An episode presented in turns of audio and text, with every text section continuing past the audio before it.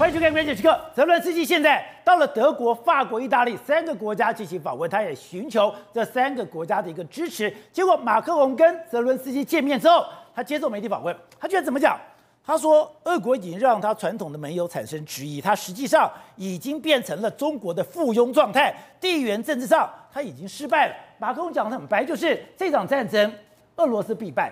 而且俄罗斯绝对不能成功，但没有想到俄罗斯败到什么程度，他变成了中国的附庸。那只有泽伦斯基这样讲吗？没有，欧盟外交首长波瑞尔讲，中国将在俄国战败了以后占便宜，来建立新的世界秩序。连美国情报总监海恩斯都讲，俄国越来越需要中国的人情，中国越来越把俄罗斯视为小弟的角色。那你会讲说，啊，这只是放话吧？这只是在离间。中国跟俄罗斯的感情，但可能不是这样子，因为两件事情天大地大。第一件事情是，中国现在居然把居然把海参崴变成它的内部贸易的转口岸。哎，海参崴是俄罗斯的，结果现在中国居然把我现在的内部贸易，过去我要透过大连，现在没有了。我现在有些地方我就透过海参崴，那你觉得只有这样吗？不止。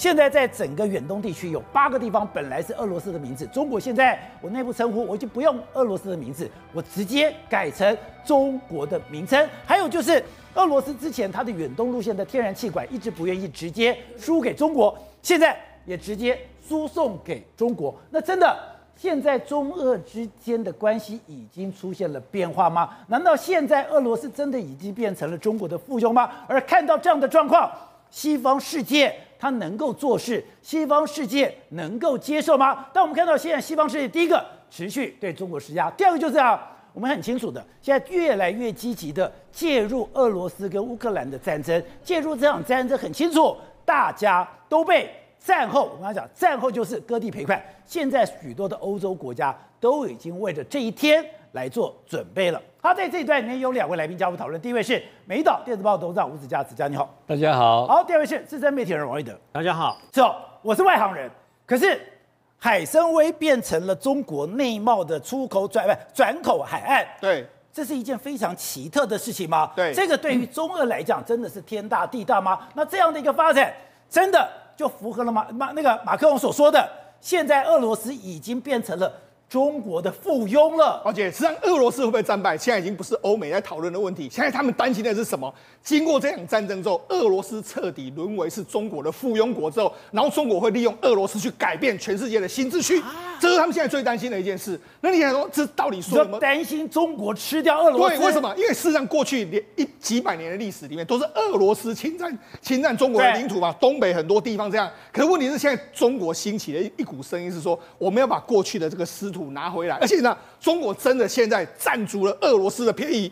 那为什么这样占便宜？对，甚至现在俄罗斯内部有人怀疑说，哎，我们这场战争啊，会不会是说说得清楚，西方世界对我们养套杀，习近平也是不是也对我们养套杀啊？所以呢，为什么这样说呢？过去俄罗斯呢，在整个跟中国往来时候，它有两个坚持。第一个坚持，这边有个海参崴的港口，海参崴港口，哎、我们海参崴跟你们中国往来，我就是国家对国家的往来嘛。就没有海参崴居然同意什么？好，如果你中国未来国内贸易的时候，我们当当成你的中介的转介港口啊，所以呢，变成什么？变成海参崴变成是中国的港口的一部分，中国可以用海参崴了。好，那除了这个之外，以前普京是非常介意，是，而且刚刚讲的海参崴还是整个中国远东地区，还在远东舰队非常重要的港口，对，它是不曾不能容许他人来插足的。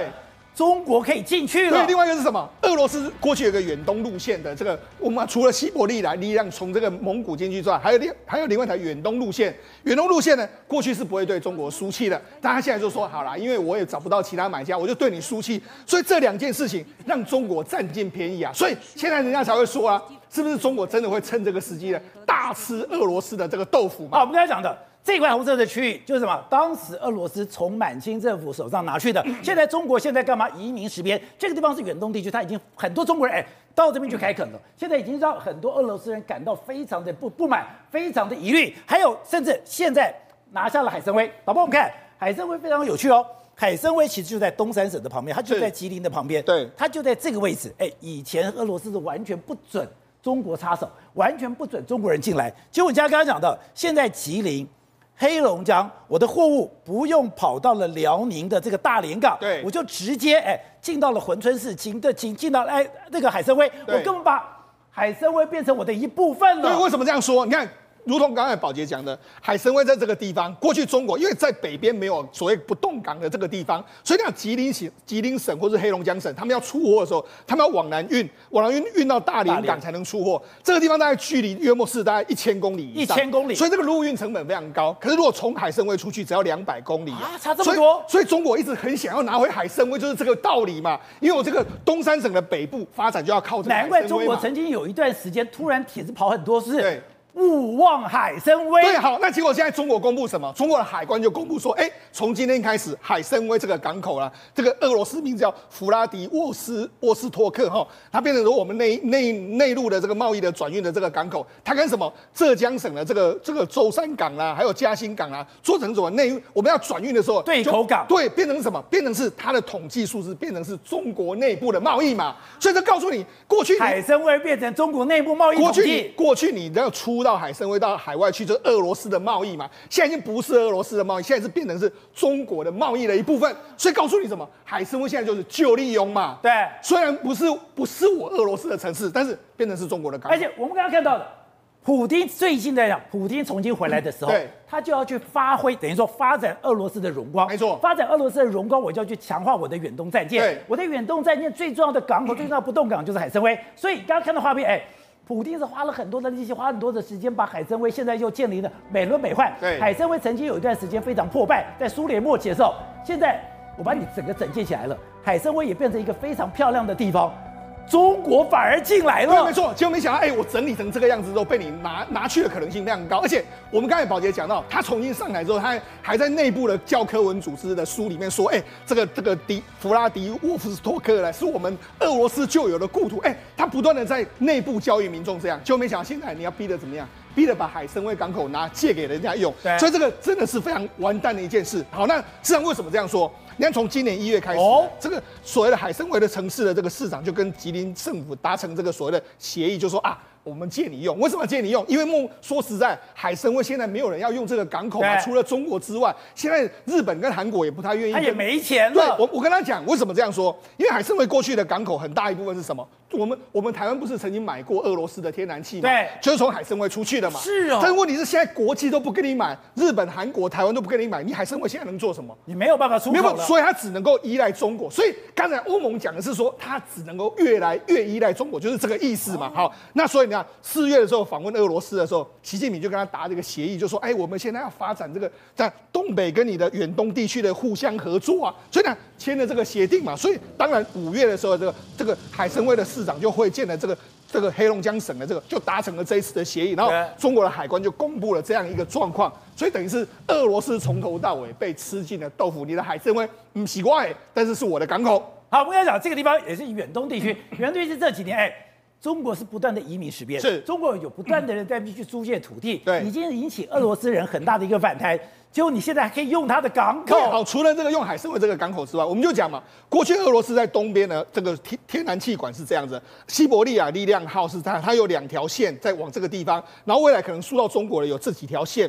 但是过去一段时间，这一条远东线来说的话，它其实这一条线做的，它是要从北韩这边通到南韩去的，另外一部分是可能卖到日本去的。就它过去一段时间，它都没有把它真正供给中国的天然气。但没想到最近就说好了，我们现在已经因为二零一三年的一月三十一号呢，已经签署了所谓俄罗斯的这个政府的他们相关通过远东路线从俄罗斯向中国供应天然气的合作协议嘛，所以现在已经正式可以从这条线供进气到北京啊，然后到整个上海。地区，这个对中国来说成本更低，因为从内蒙古这边进来的话是比较远，但是从这边进去是比较近，所以等于是说，哎，他现在等于是，他也开放了，他因为为什么？因为过去远东他要卖给日本、韩国，看来是不可能嘛，所以他只能够卖给中国大陆，是他唯一的买家了。而且中国最喜欢讲什么？中国最喜欢讲证明，对，证明我只要一证明，就代表。我想把手伸进来了。对，现在刚才讲的，现在中俄边界很多的国，很多的地名，对，中国全部都给你改名字。没错，中国呢在边中俄边界的名字都恢复成古名的名字，满洲里啦、漠河这些都恢复。那不止恢复他们自己本身的名字哦，他现在连俄罗斯境内他也要求说，我们中国地图要改名。好，譬如说什么？你看，实际上就是譬如说。弗呃弗拉迪沃夫沃斯托克，就是我们刚才讲的海参崴，他说就就是海参崴，家住海参崴，然后乌苏里斯托，哎、呃，乌苏里斯克就是双子城，啊、然后哈巴罗夫克斯克里，然后就是伯利城，哇，蛮蛮多城市，全部这八个城市都要加注救民。啊，等一下。我们讲的库页岛，对，俄罗斯叫沙哈林岛，对，现在沙哈林岛不行，我要叫库页岛。对，我们记我们记得非常清楚的，尼布楚，它叫做涅尔琴斯克，然后包括说像这个庙街，那就是尼古拉耶夫斯克，然后包括说外兴安岭，然后来说就是斯塔啊啊这个这个斯塔诺夫斯山脉就是外兴安岭，所以你看，实际上他就要求你，哎，这不是在中国境内哦，都是在中国境外的城市哦。它被拿走了，但是旧旧有的城的地名，我完全给你恢复。所以告诉你什么？中国显然是对这些地方啊相当有兴趣嘛。那除了这个之外，那中国最近有非常多帖子在讲讲俄罗斯，我们过去被中国侵，俄罗斯侵占中国领土的部分。所以现在中国今天有很多帖子去 介绍俄罗斯的土地，根本就把它当成中国自己的土地来介绍。那个感觉就好像说是要拿回来的感觉，就好像台湾是我们的这样的感觉。你看为什么？你看这个。远东的哎，俄罗斯远东五大城市有四座曾经是我国的领土，看看他们发展的怎么样。然后就讲说啊，非常多啦，强占我们一百多万平方公里的土地啦。然后有这些中国领土，俄罗斯在亚洲才有立足之地啊。然后讲了什么伯利啦，然后讲了非常多城市，讲非常多。但他就说什么这些发展的不好，那所以啊，我们可以把它发发展的更好的一个状况。嗯，讲这个帖子要干什么？而且中国最喜欢讲什么？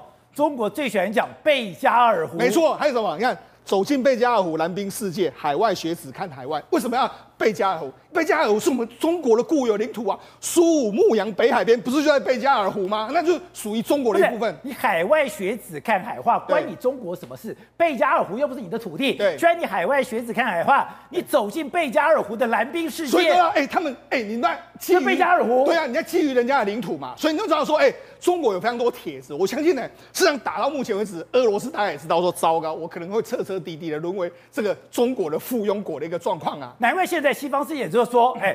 现在中俄的关系已经出现了质变了。对，没错。那你知道，那你知道，事实上目前为止来说，中国也是在欧洲奔走。他们有一个欧洲事务的这个大使叫李辉，他现在在各国去跑，跑要做什么？他要达成一个所谓的和平解决的这个方案。那让事实上现在连这个欧洲相关的官员都说，对啊，没有错，我们的确要小心中国是不是趁这个机会吃进这个俄中俄罗斯的这个豆腐。那至于说，你看，我觉得俄罗斯会不会战败，这个不用讲太多，你看这个画面就知道。这个那。马克龙哎，见这个泽伦斯基，马克宏最现实了。对，哎，居然几秒钟时间拍了他六次。哎呀，迪亚啦，你来哦，没有波文迪啊，他讲什么？六次。对，你要讲什么？只要乌克兰需要，法国就继续向乌克兰提供政治、财政、人道主义还有军事的支持。屁嘞！你讲这样子，你看讲成这样，那这样之前还有包括德国。德国还见见肖兹，哎、欸，过去德国是连安连这个钢盔都不给你啊，现在你看宣布了超过三十亿美元的这个援助案，所以告诉你什么？德国、法国都已经知道你俄罗斯必败无疑，所以他们现在想的是什么？千万不能让中国占尽对俄罗斯的便宜。董事长，你曾经讲过是西方世界，特别是欧洲不会做事，中国把手。伸进了俄罗斯，你说现在西方世界也是虎视眈眈的，想要去分这个大饼。接下来最大的关键就是普丁到底能不能继续执政？普丁能不能继续执政，代表俄罗斯未来的走向。如果普丁下台，换了一个亲西方的，那中国就死了。可是如果普丁还继续维持的位置，那如果中国伸进去，对西方来讲又是一个很大的威胁。我觉得我跟你讲一个概念啊，哈，就是德国、法国、意大利、美国。包括日本，这个叫什么东西啊？叫做世界列强，他有历史的，他知道怎么控制这个世界。他他们早在一年前就想到很多备案，就在那边等着啦。他们一年前就想过了，早就想好了。那中国一个问题是啊，中国一直是以中国自己本身为中心国，他从来没有征服世界的概念。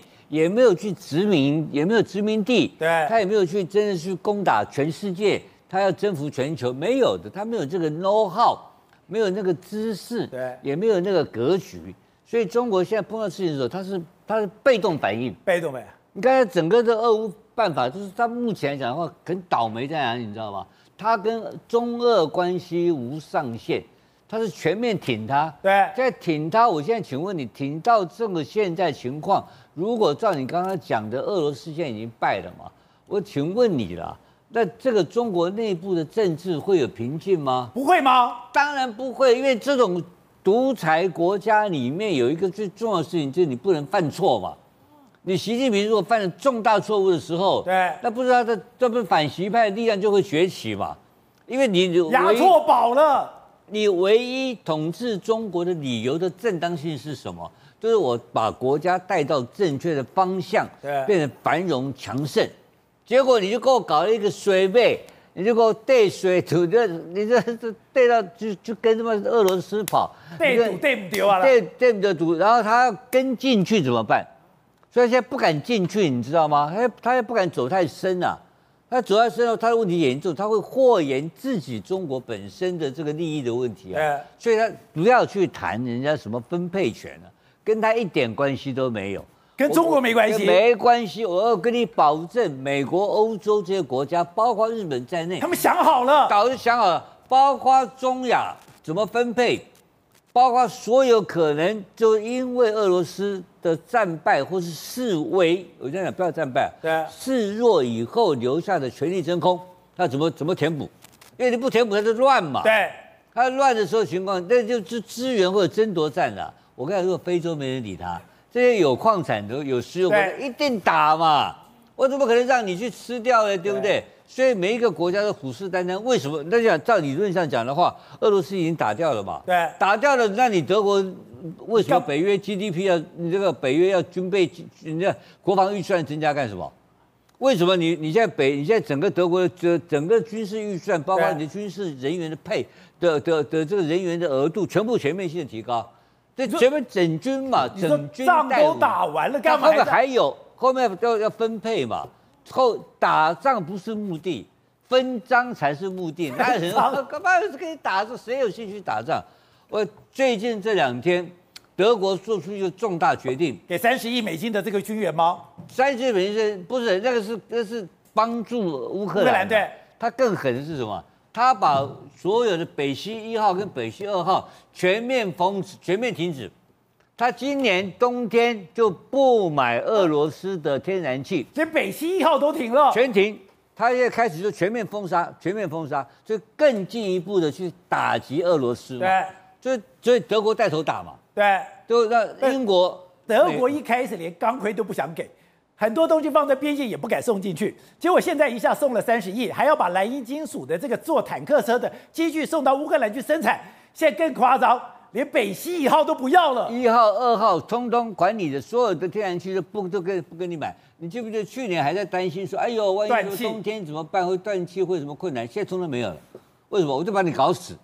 在全世界的他们几个大国跟列强的嘴脸，就通通一样啊。所以俄罗斯现在难逃被分配的命运嘛。可分不见是它主体，它可能是从外围开始，对，还要看它本身残余的政权怎么处理。泽连斯基知道你们这些家伙后面要来分这些东西，所以我也跟你拖。我拖什么？我泽连斯基拖得越久，我钱要越多，军火要越多。但他为什么那么急着打？他知道你要我打嘛，那我就拖，我就我在你泽连斯基应该人是不是要在战场上，应该在应该要在乌克兰指挥三军作战。对，他跑到到处跟大家这边串门子，串什么东西啊？他就知道嘛，你们几个都各怀鬼胎嘛，各怀鬼胎，最后怎么搞还要跟老子谈好嘛？对，所以他也给你拖死狗嘛。所以这些就看到就嘴脸就出来了。所以当然俄罗斯看得最憋嘛。对，所有的外交动作全面停止。中国现在被拖到，他拖到了，他跟他连在一起嘛，他跟他现在是连在一起。这个现在有很多问题都最近都跑出来，现在有很多光怪陆离的现象不断的展开，在这个战争的过程当中，周边产生了非常多不同的现象跟利益，这些都会陆陆续续再继续，大家慢慢在这里面享受那些甜美的果实。走，我们再看这画面。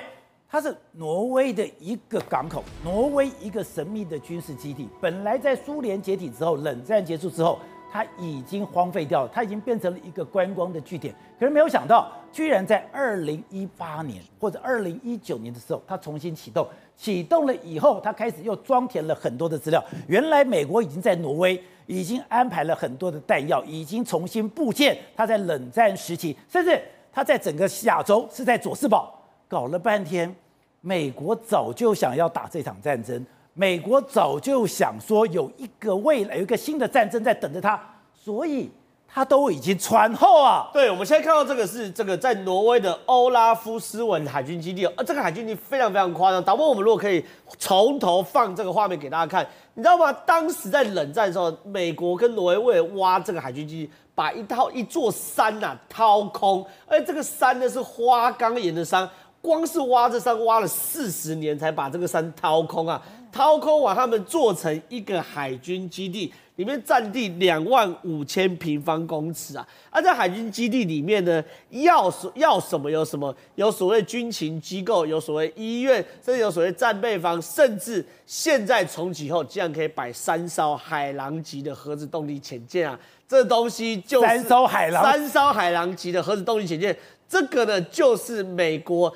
插在巴伦支海跟北冰洋的一根旗帜，所以美国嘴巴没讲，可是事实上，当时冷战结束之后停掉的东西，它早就恢复了。是这个是当时在冷战为了要这个，因为它这个位置就在巴伦支海，要出北冰洋的必北冰洋的必经航道，所以那个时候呢，美国在这边挖挖了四十年，花几百亿去挖这个洞。对，挖完之后呢，后来呢，在冷战结束之后，我们看它就在哪里。这就是挪威，在这个地方，之前我们不是讲过吗？在二战的时间，美国不是有很多的军需干嘛去资助俄罗斯，他才有帮你打那个列宁格勒的攻防战。所以你去掌握这个北极海域或者北冰洋是非常重要的事情，而他就是干嘛？它就是可以控制北冰洋，对，它这个这个所谓的海军基地的右边就是巴伦支海，左边就是北冰洋，所以它等于掐住了巴伦支海到北冰洋的咽喉啊。所以当时为了打造这这基地呢，美国花了非常非常大的力气。可是就像那个主持人刚刚讲的嘛，它到后来呢哎，冷战结束了就开放了。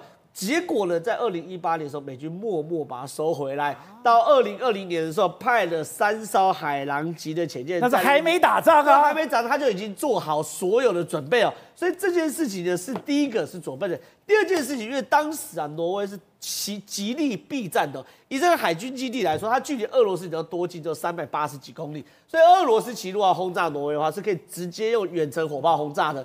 所以挪威有很多军事基地全部是在花岗岩的山下挖出来的，有点类似我们加山基地啊。对，现在是看到是一个这个挪威哦，美国海军在挪威的一个洞穴里面盖一家这个军事医院啊。这个军事医院又跟刚刚讲那个基地是另外一个不不同的东西哦。这家军事医院里面有四间手术室，一间急诊室，一间实验室。一百五十个床，而且除了这个军事医院之外的，你仔细看，里面还有非常非常大量的战略物资哦。它可以装备多少人？可以装备一万三千人的武装，包含 M1A1 坦克，包含野战炮，包含补给品，包含油。而它所有的装备哦，至少下线什么，让这一万三千人去打一个月的仗。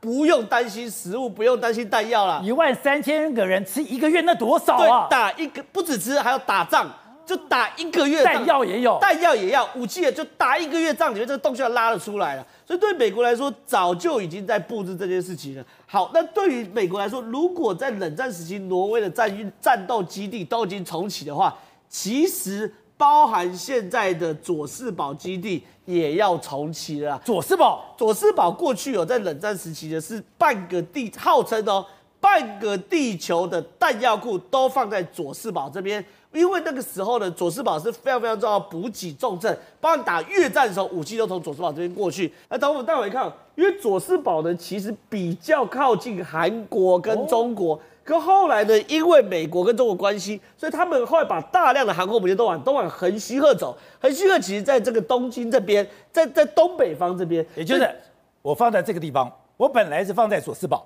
我如果放在佐世保，第一个我冲着我冲着北韩，我也冲着中国。对，结果呢，拍谢现在两国关系不好，我佐世保重新再回来佐世保重新武装了。现在的第三舰队哦，又要重新停到佐世保。第三舰队什么概念？就是四艘尼米兹级的核子动力航母，尼米兹号、卡尔文斯号、罗斯福号、斯坦尼斯号，全部往佐世保停的。哎，如果停在佐世保的话，等于是在中国跟北韩的家门口就摆了四艘航空母舰摆在这边呢。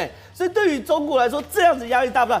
当然大。而且呢，在这个状况之下呢，佐世保也会重回地表上最大的陆上弹药库。所以这些东西呢，都是美国为可能的战争做了准备。好，我在刚才讲的。现在除了对付俄罗斯之外，全世界也开始要对付中国嘛？而且现在对付中国已经产生效果了吗？中国现在真的已经变穷了，变穷了以后。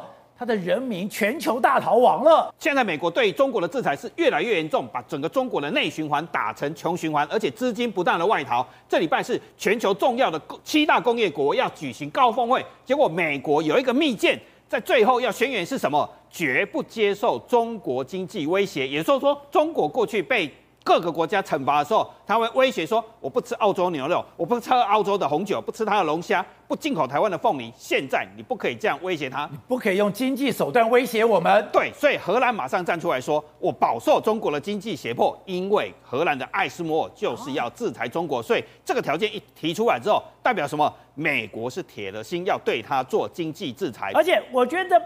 各个国家反制中国很妙，是说中国是一个发达国家，中国已经不是发展中国家，就没有想到中国外交部的发言人却来讲，各国认他说美国想给中国送顶发达国家的帽子，对不起，这顶帽子中国戴不了啊！中国不是崛起吗？不是二零二五的这个中国制造吗？不是大国崛起吗？怎么现在？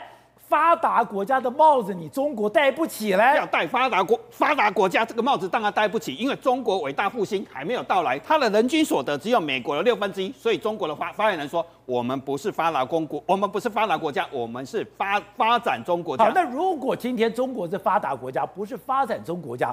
这个对中国的经济有多大的影响呢？第一个大麻烦就关税，发达国家的关税只有七趴，中国有十四趴，所以它可以用关税来抵挡别的国家的货品。它马上如果变发达国家，就要缴变成把关税打成七趴，很多国家就可以进口出口到它的国家去。因为我是发达中国家，我有我我是弱小，你们要在保护弱小，保护弱小，我有能力用一个比较高的关税，所以我又可以用比较高的关税来保护我。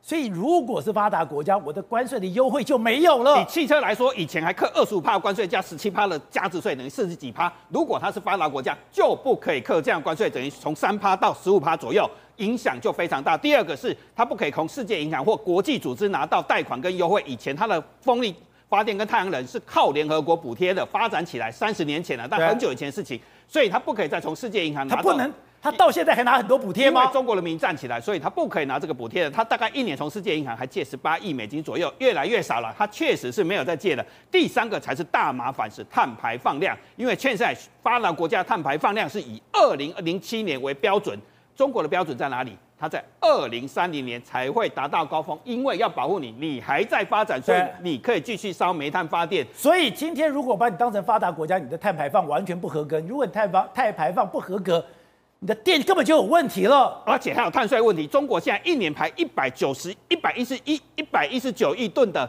二氧化碳，如果一吨一一百欧元的话，那是非常可怕一个数字。所以它那中国所有的产品都没有竞争力了。所以等于中国这个一定要坚决抵抗这件事情，不然美国这个帽子一戴下去，它的碳排放就是大问题了。哎，那所以现在美国或世界其他国家根本什么都不用做，我只要说你已经不是开发中国家。你已经是一个开发国家，那中国就受不了了吗？对，当然中国就会受不了。所有的制裁，所有的市场都要打开，而且这些科技制裁不会停。所以中国现在碰到什么大麻麻大麻烦？像这个 OPPO 手机，它本来投资一个手机晶片公司，它是要跟华为、跟高通、跟我们的联发科、跟苹果一样，唯一五家有做手机晶片的公司。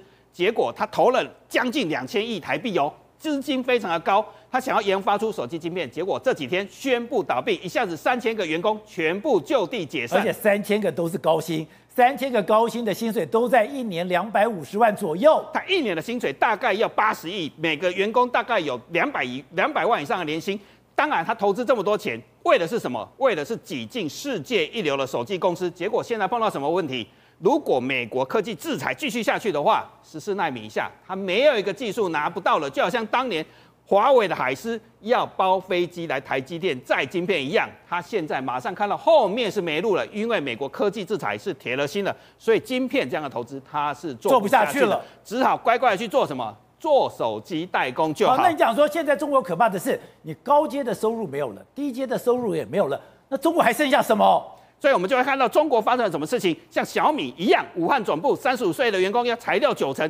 为什么？他怕了，就是全世界市场都在制裁他，像印度也要制裁他。更可怕的是，中国民间财富正在快速减少。我们看到央行公布了四月份的人民币存款，最可怕的是这个数字，住户的存款本来在解封之前每个月是增加六七兆人民币，结果上个月一口气减少一点二万亿，等于一点二兆的人民币的存款，居民都没有再存存钱，把钱拿去哪里？可能都跑到国外去了。因为本来讲说，现在本来之前中国希望是，哎，你不要存那么多钱嘛，你的钱拿来消费，你的钱拿来投资，这样可以造造成这经济的活络。可是重点来了，你的存款在减低，你的经济没有投资，也没有消费，也没有活络。钱跑到哪去了？一点二万亿的钱完全跑到，而且借款投资人越来越少。本来借款一个月还可以借五兆多，现在也借一点二兆，代表中国投资越来越少，内循环变成穷循环。好，瑞德，刚才讲现在它的经济问题，居然也变成了社会的问题。刚刚讲不是东三省，东三省现在可以拿到了海参崴作为一个内部的这个出口的港口，可是现在东三省。自己内部经济的问题恐怖到已经有好几个灭门事件了。对，没有错。那么事实际上，中国现在治安的问题非常严重。为什么呢？那么今年到现在啊，才五月多嘛，已经发生了六起的灭门血案。六起灭门，五月到现在才十几天，对不对？已经发生了三起灭门血案，而且被杀了十七个人。那事实上呢，这里面都有一个共同一个特征，就是凶手杀人当然不对，没有什么好讲的。但是呢，有很多这六起灭门血案里面呢，有很多的这个所谓的凶手其实是农民出身。哦，农民出，你看农民通常是比较淳朴的嘛。那他如果不是被欺负的话呢，不是被欺负到没有办法这个等于说解决事情的时候，他不会走上这个绝路的嘛。那么来自于辽宁丹东，就是因为发生这个事，辽宁丹东的这一个等于说啊，六十四岁的金姓的这个农民啊。他是自己本身的土地被邻居给占，那你的土地被占了，你是不是要求啊用各种方式来讨公道嘛？对啊。那通常在中国，第一件事情就要求了村长，要求书记，那么来解决这个事。哎，我们我们这边会想到说你要去打官司，对不对？对。那在中国的话，他们通常都会先要求啊在地的村长跟那个村支书记呢，那么他们出面来解决这些事情嘛。结果呢，那么。要死不死占这个金某土地的人是村长的亲戚，你知道吗？那他当然就是徇私，然后呢舞弊啊，然后呢就站在自己的亲戚那边讲话嘛。那这个这个六十四岁这个农民本身呐、啊，之前呐、啊，之前也是是个杀猪的。那他因为土地一直被占，一直没有办法在这个所谓的正当的程序上面呢取得这些土地，而且还被人家奚落，还被人家这样欺负啊。长久以来他没有办法，最后他忍无可忍了以后。